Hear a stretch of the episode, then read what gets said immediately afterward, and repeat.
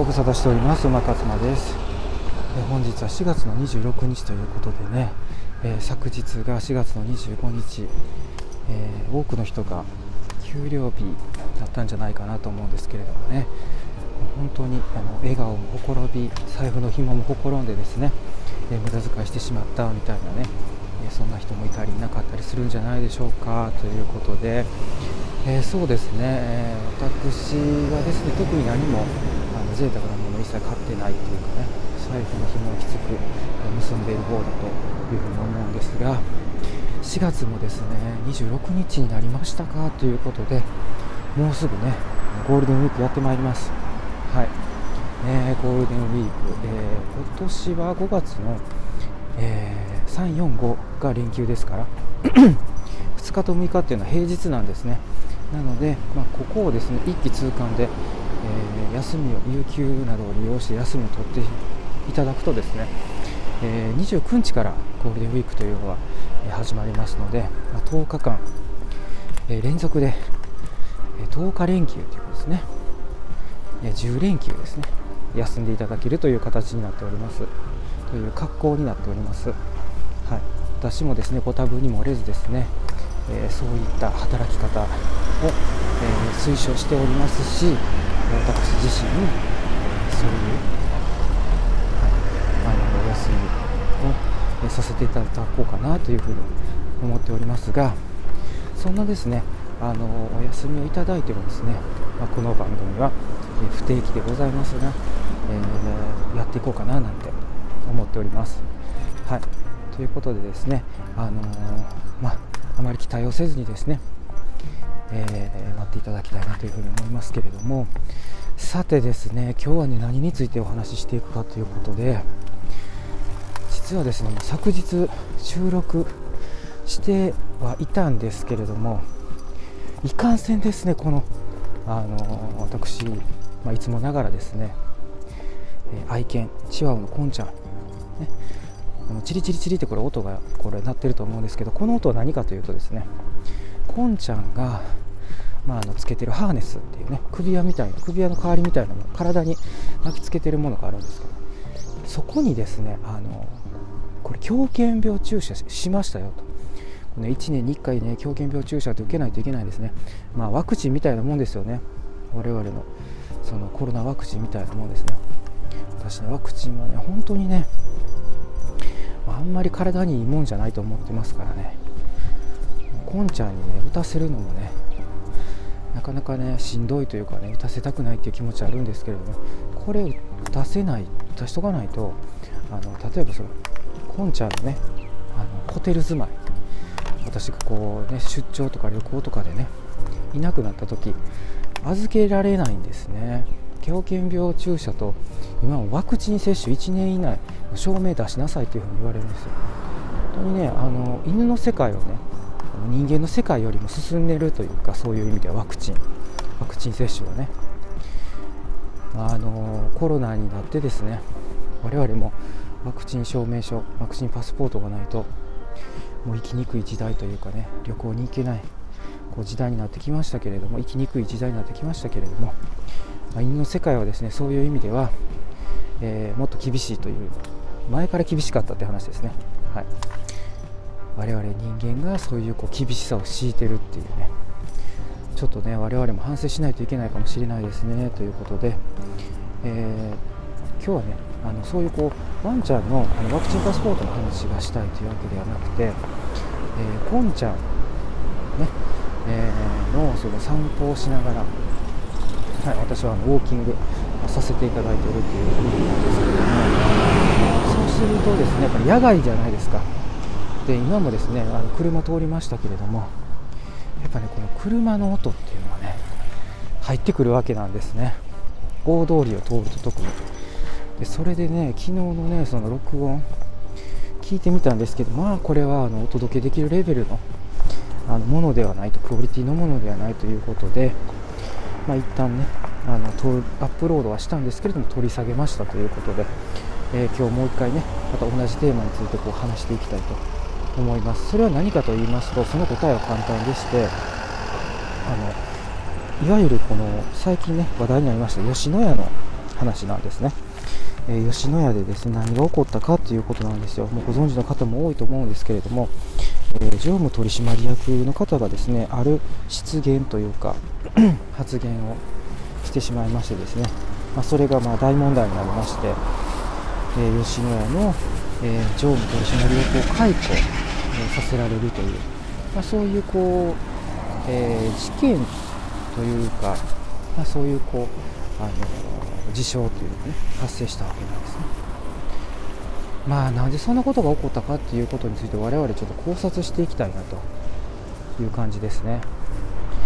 うん、でまあ、えー、端的に申し上げますとその方が発言した、えー、何を発言したかということなんですがこれね私ねもう本当にねその方が発言したんであってねこれ私が発言したいやないのでねここでねその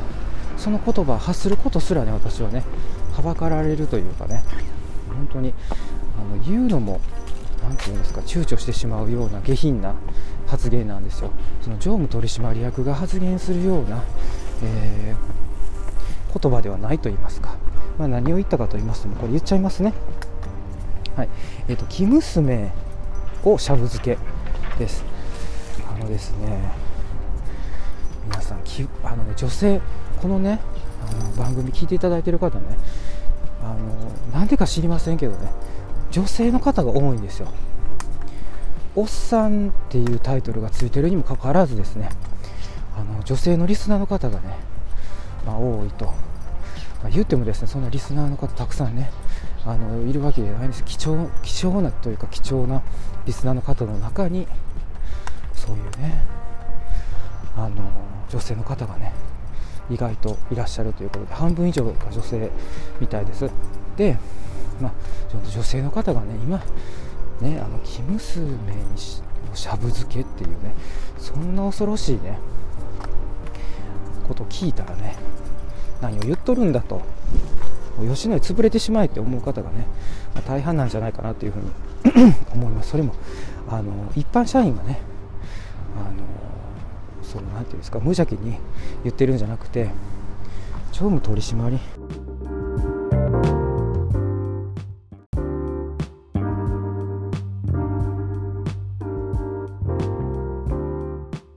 ということでね一瞬ねなんかあのえーと、いつもの BGM ですね。BGM が鳴ったのであれ？どうしたのかなって思われた方もねいらっしゃったかもしれませんね。話の途中で。大体ね話の途中で BGM が入る時っていうのは一旦一時停止してるというふうに思ってくださいね。というのもあのこの番組といいますか私やっぱりあのワンちゃんのお散歩をしながらですのであのこの時間帯というか同じ時間帯にやっぱりワンちゃん散歩させてる、ね、あの方っていうのは私以外にもたくさんいらっしゃってですね。よくあのワンちゃん同士のご挨拶。ワンちゃんの飼い主同士のご挨拶って言った方がいいですかね。っていうのが発生する場合がありますので、まあ、その音が入らないように、えー、一旦停止をすると。で一旦停止をするとですね、まあ、先ほどのような状態になってその一旦停止と一旦停止をつなぐ間にですね BGM をこう効果的に入れさせていただいてるみたいな感じなので、まあ、その間ですね何を話したかっていうのが一切分からなくなってしまうっていう、まあ、そういうデメリットっていうのもありますけれども、まあ、そこら辺はですねあの何て言うんですかねあのお許しいただきたいなというかご了承いただければなというふうに思っております。はい、ということでその生娘に生娘しゃぶ漬けっていうのは恐ろしい、ね、ワードが出てきましたけどもなんでそんなそもそも発言したんかっていうこれお話からしていった方がいいのかなっていうふうに思いますけれどもまあだからなんでこのまあ話題を取り上げたのかっていうこともねちょっと合わせてお話ししていくんですけれども、えー、まずですねこれこの方マーケティングなんですね。で、えーと、この常務取締役というそのことだけがあの前面に出てますけど一切名前出てこなかったんですね。で常務取締役っていうね次期社長みたいなそういう感じのポジションだと思うんですよ。なのでその、えー、吉野家のホームページに行ったらねあの名前出てるんですね。でもあのテレビの報道メディアの報道。によってはですねその名前を、まあ、出さない、まあ、その犯罪を犯したわけではないからっていうところもあるんでしょうかね。もしくはその忖度ですかね。ね吉野家さんにねあの広告あの広告費入れてもらうというか入れてもらってるからあんまりそういう、え、名前を出してね。ブランドを毀損するようなことをしてはいけないというそういうような、えー、思惑もあったんでしょうか。分かりません。けれどもあのメディアによっては報道機関によってはですね名前を出さないところもあるわけなんですね、はい。えー、ただ、えー、伊藤正明さんという方らしいです。伊藤正明さんが、えまあ、常務取締役で、まあ、解雇されてしまったんです。このこの件を機にね。不祥事といいますか、まあ、不祥事ですよね。不祥事って言っていいと思うんですけど、まあ、これを機に解雇されたんですよ、ね、ここだけ切り取るとあ本当にこうけしからないけしからん発言をしてからもう解雇されて当たり前やってね思ってる方が大半かもしれませんね、うん、ただねそれで終わってしまうとですね我々思考停止してしまうというかまあ、あの何の反面教師もなくなるかもしれないのでもうちょっとねもうちょっと深掘りしていきたいんですけれども彼はマーケティングのプロなんですよ伊藤さん。でもその学歴も、ね、職歴も輝かしいということで例えば学歴は、まあ、あの慶応義塾大学ですね、まあ、あのいろんな著名人輩出している、まあ、私立の名門ですよね。私立大学の名門といいますか。でえーと、そこを卒業して大学院行ってるかどうかまで分かりません。で、えーと、職歴というか、えー、私が一つ明らかに分かっているのは P&G に勤めてたということですね。で P&G で何やったかっていうその功績なんですけどアリエールっていう洗濯洗剤あるじゃないですか。あれがその一時期落ち目というか低迷してたんですよね。まあ世間から飽きられてたというのか特にその差別化がなされてない状態でもうあの落ち目状態になってたんですかね。これを V 字回復させた。まあなんかゴーンさんみたいですね。カルロス・ゴーンの日産のカルロス・ゴーンの、ね、みたいな人なんですね。ちょっとカルロス・ゴーンと比較するのどうかなっていう話ですけどね、まあ、分かりやすく、ね、言うためにっていう。でねこの伊藤正明さん。さん、えー、まあ、そんなね学歴も職歴も素晴らしいみたいな。まあだからあの慶応出てる人ってお坊ちゃんが多いとかって言いますけど彼もそうなんですかね。でも P&G っていうねプロクターギャンブルっていうその、まあ、外資系ですよね。まあ要は日用品の、まあえー、と消費財とかを売ってる。日用品じゃないか消費財か。売ってるメーカーですよね。輝かしいメーカー世界に名だたるメーカーで、まあ、そこで、まあ、そういうこう功績を残してそれを買われて、えー、吉野家に、まあ、入社してでマーケティング担当していくわけなんですよね。でマーケティングのあのトップに立つわけなんですけどその方が、えー、どこでじゃあその発言をしたのかっていうのは早稲田大学でその発言してるんですよ。えーと、社会人向けのマーケティング講座っていうのがありましてそこで登壇されたんですね。その方がそのマーケティング講座を全て受け持ってたのかその一部だけなんかこう登壇して発言なされたのかね。それはよく分かりません。まあでも、えーと、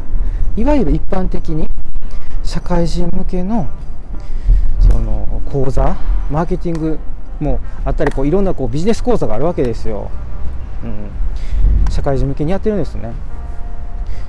でそういうのって結構ねお値段します。うん。でおそらくおそらくというかこれもまあそのいろいろ私調べてみたんですけれども早稲田でその実際にやってたその講座ってえっ、とねまあ何講座な講義がいくつあるのか分かりませんけども大体複数の口座ですね、えー、それを全部受けて、えー、40万ぐらい約。38万いくらとか言ってましたかね。だからね40万払って、ね、社会人の方がそういうこうねあの伊藤さんみたいなね実際にそういうこう実績残された方の、まあ、講座が聞けるということで、ね、あのお金払ってるわけなんですね。40万。まあ、何人実際そこにね受けてらしたのかっていうのは分かりませんけれども、まあ、その方たちに向けてねちょっとリップサービスだったんでしょうか。ちょっとこう刺激的なね、まあ、言葉をこう使ってしまえっていうこう思考が働いたんですかね、まあ、それで生娘にしゃぶ漬けみたいなこと言っちゃったんですよ。でこれは生娘にしゃぶ漬けが一人歩きしてますけれどもあのマーケティングのね戦略で、えー、のことを、まあ、一戦略のことを言ったと。でどういう戦略かって言ったらまあ、生娘ですからね。もう生娘って聞いていただいて、まあ、どういう意味なのかっていうのは、ね、皆さんご存知だと思いますけどね。まあ、純粋無垢な田舎から出てきた右も左もわからない女の子っていうことみたいです。でその子たちが、えーと、こうどんどんね都会に染まってね すれていってねあのこう男性からねあの美味しいご飯をねおごってもらうのが当たり前やみたいな風になる前にもう牛丼漬けにしてしまおうしてしまえと。牛丼の味を、まあ、おふくろの味ぐらいのものにしてしまえば女の子だってあの吉野家に来るやろうっていうそういう発想やと思うんですね。これだいぶあの私の方でちょっと脚色させていただいてますけどまあそんなにねあの近からず遠からずやと思うんですよ。でこういうマーケティング手法っていうのは実際にどの業界にでも存在していて別にこの真新しい手法じゃないっていうか戦略じゃないみたいなんです。でそのマーケッターたち、その業界の人たちの間ではそう生娘をこうしゃぶ漬け戦略っていうようなのは、まあ、その知られていたと、うん。まあ、そういうこうなんていうんですかね、えー、生娘にしゃぶ漬けっていうそういうワードを使ってたかどうかっていうのはさておきですねそういった、えー戦略というかね手法があるっていうのは、まあ、まあ、定石？この、あの、マーケティング業界においてみたいな。まあそうかもしれません。そうかもしれないですよ。でもねうちはネタでね本当にそのこう例えば社内とかあとはその友達の間とかね明らかにそのよそ者みたいなのがいないような、ね、身内の間での会話。だったらどうだったかって話ですね。今回みたいにそのお金払ってねこう講義受けに来てるね社会人の人たちを前にして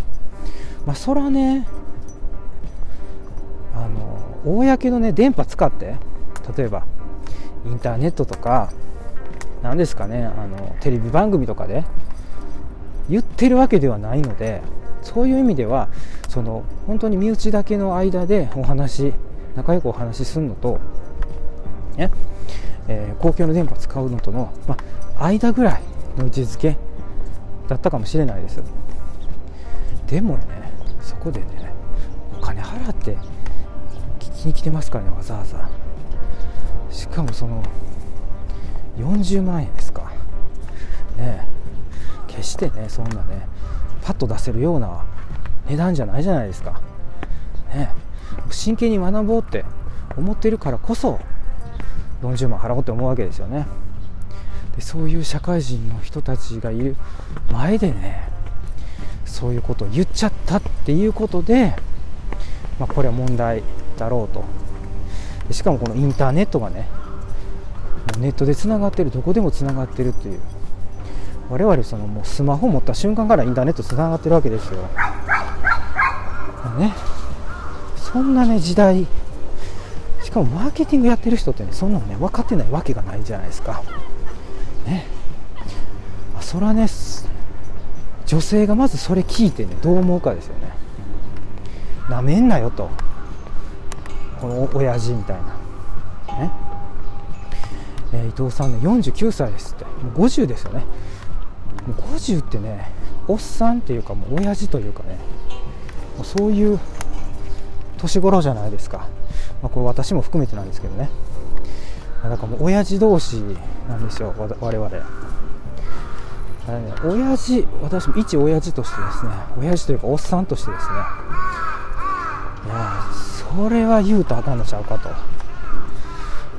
思いますけどもじゃあほんまにねこれ私そういうところちゃんと気気つけて言ってないかって言ってねこう振り返った時にねいやもしかしたらここ大丈夫じゃないかって言って、まあ、ちょっとこうリップサービスでなんかそういうこう笑い取ろうと思ってっていうか、まあ、もちろんその下品な笑いですよ。笑いにもなりませんよね、うん、なんかちょっとこう刺激的なことを言うと受けるんじゃないか。笑いというか受けるんじゃないかですよね。ということでね言ってしまうポロッとねこれ。言ってしまうこと皆さんもあるんじゃないかなと思うんですね。いやいやないないでね首振ってる人がほとんどかもしれませんけどね。特にねこれねちょっとお酒とかが入ったらどうですかね。私はちなみにお酒飲めないんですけどでもこうお酒飲んだらこう気が大きくなるっていうじゃないですか、うん、だからもうこうお酒飲んだら好き放題みたいな、ね、暴れ放題みたいな。そういう人もこういたりしますからね。で大体お酒が入ったら こうこうよからぬことっていうかね、まあ、暴力事件があったりね、いろいろあるわけですよ。お酒が入るとね。なのでねお酒って気をつけないといけないんですけど、まあ、この方がお酒飲んでたわけはないと思いますよ。だからお酒飲んで飲んでても飲めなくてもねやっぱりね本当こう気をつけないといけないっていうね、うん、もうねそこはね本当に。49にもなるおっさんですからね。分かっててほしかったなっていうのはありますし。私もねこれ聞いてね実はね本当に人の振り見て我が振り直せっていう風にねやっぱ思うわけですよ。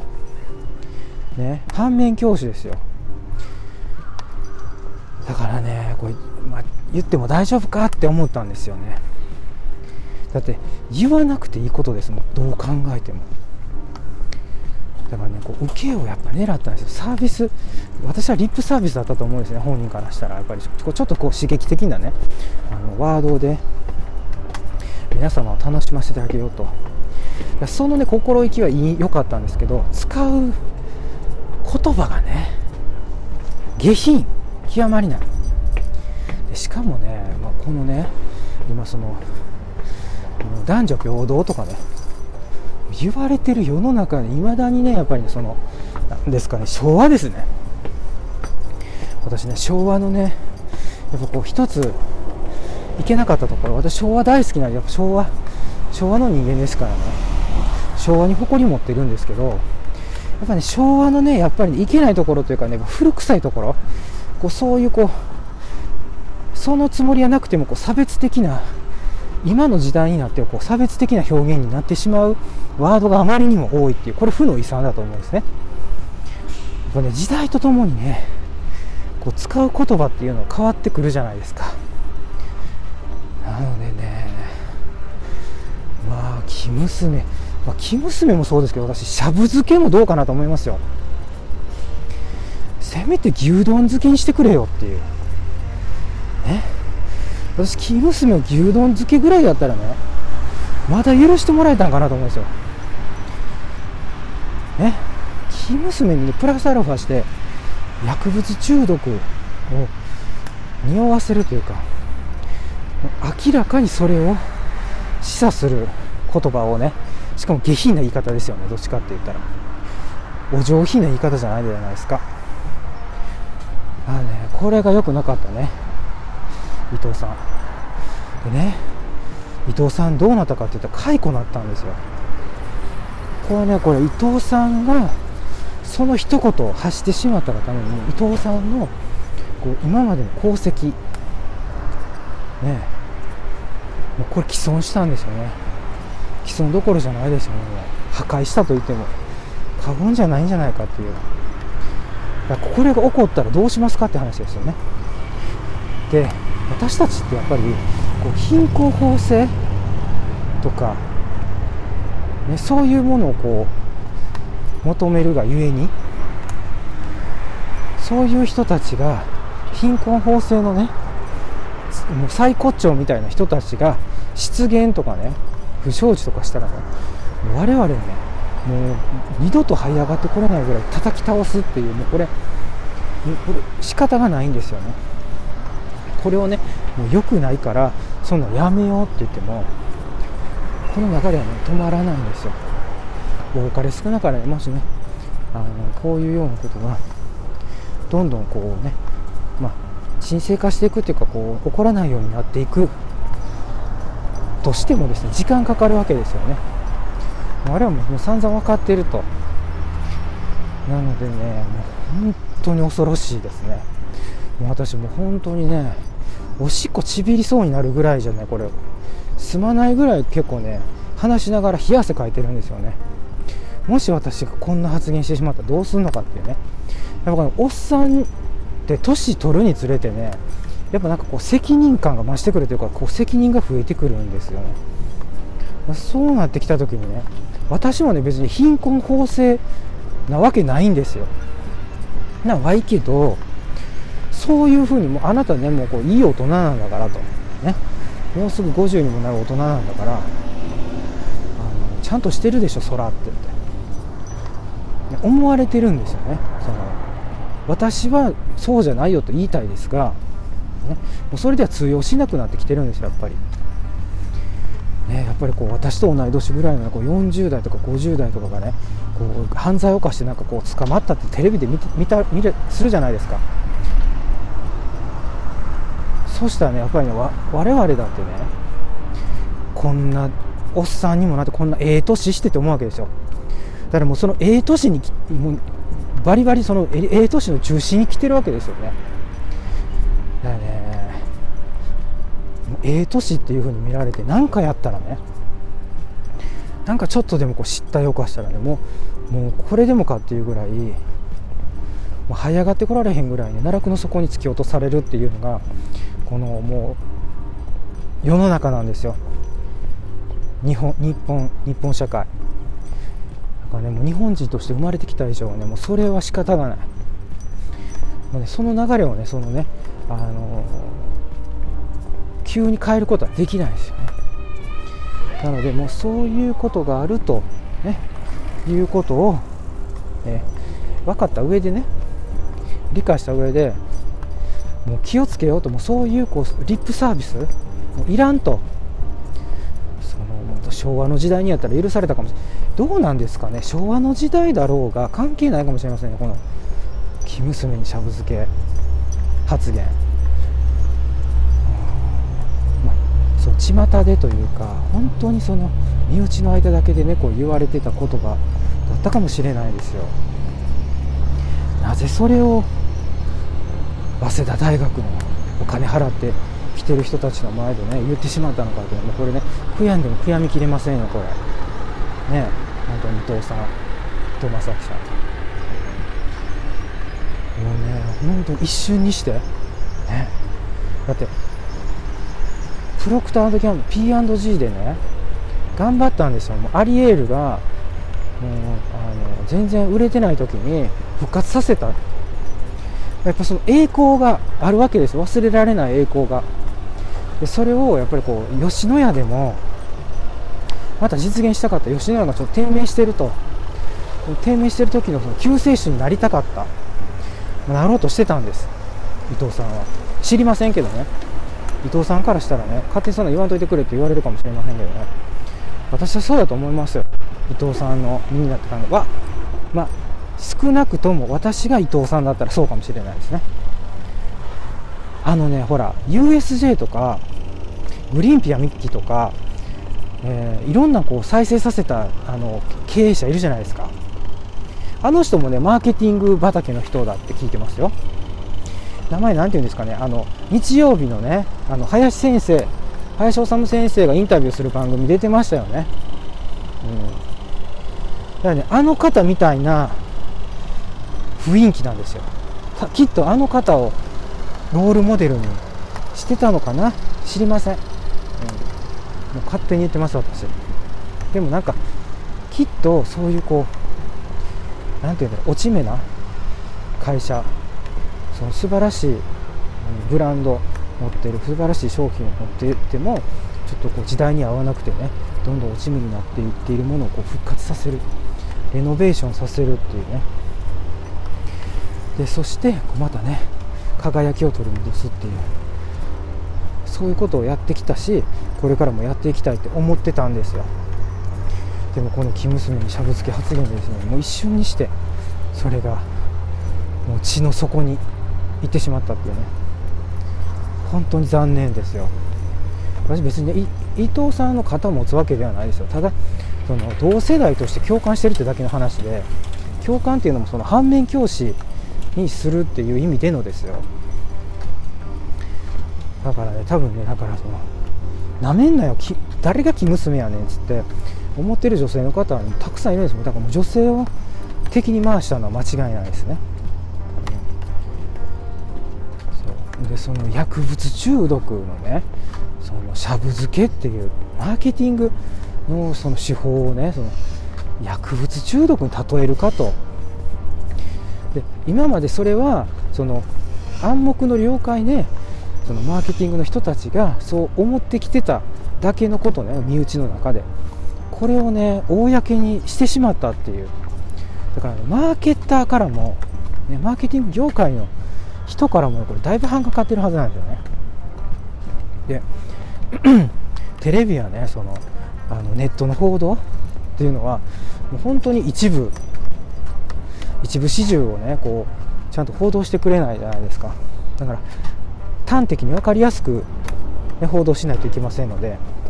もうとにかくその発言をしたっていうね、ま、公というかお金払って受けに来てる受講しに来てる受講生さんに向けて、まあ、そういう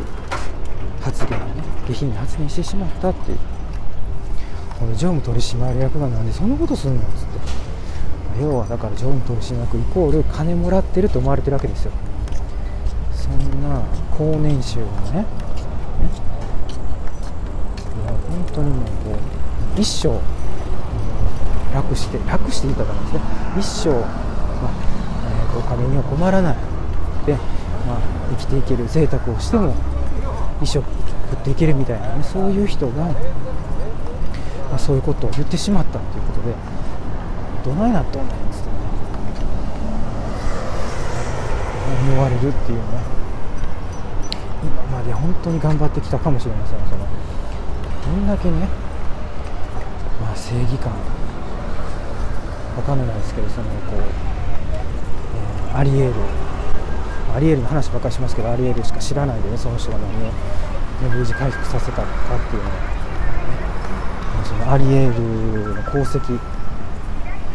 落ち目だったアリエルの売り上げをね倍増させたと、うん、アリエル復活させたの俺なんだ。っていうね功績の持ち主でもうだからそれでね周りからもちやほやされてですね。で結局もう吉野家の次期社長候補ぐらいのところまで行ったと。これから私がこの吉野家の社長となってね吉野家を立て直していくんだっていうふうにね思ってた矢先ですよ。だからねなんであなたのね若さでこの地についてってね、まあ、それはね嫉妬とかね妬みみたいなのいっぱいあったんですよねきっとね。これ足元完全に救われたっていうことで恐ろしい。私はね一言ながらにねこのことを考えると恐ろしくて仕方がない。なので、ね、ちょっとねこの件については、ね、こうしっかり考察したいなと思って今日はお話しさせていただきました。皆さんは、えー、この問題についていかがお考えでしょうか？まあねいろんな意見があると思いますね、まあ、ぜひですね、えー私の発信している SNS、ね、にあのご意見とかお寄せいただければなというふうに思ってしておりますのでね。またこういろんなこの番組ではですねそういったこういろんなね、まあ、あの賛否両論といいますか私たちがこう、まあ、自分ごととしてね考えていかないといけないような問題も取り扱いつつですね考察をしたり解説をしたりいろんな意見を言ってねそれでこう憂さ晴らししていこうじゃないかというふうな番組となっておりますのでぜひまたよろしくお願いいたします。ということで今日はこんな感じで終わっていきたいと思います。ご視聴ありがとうございました。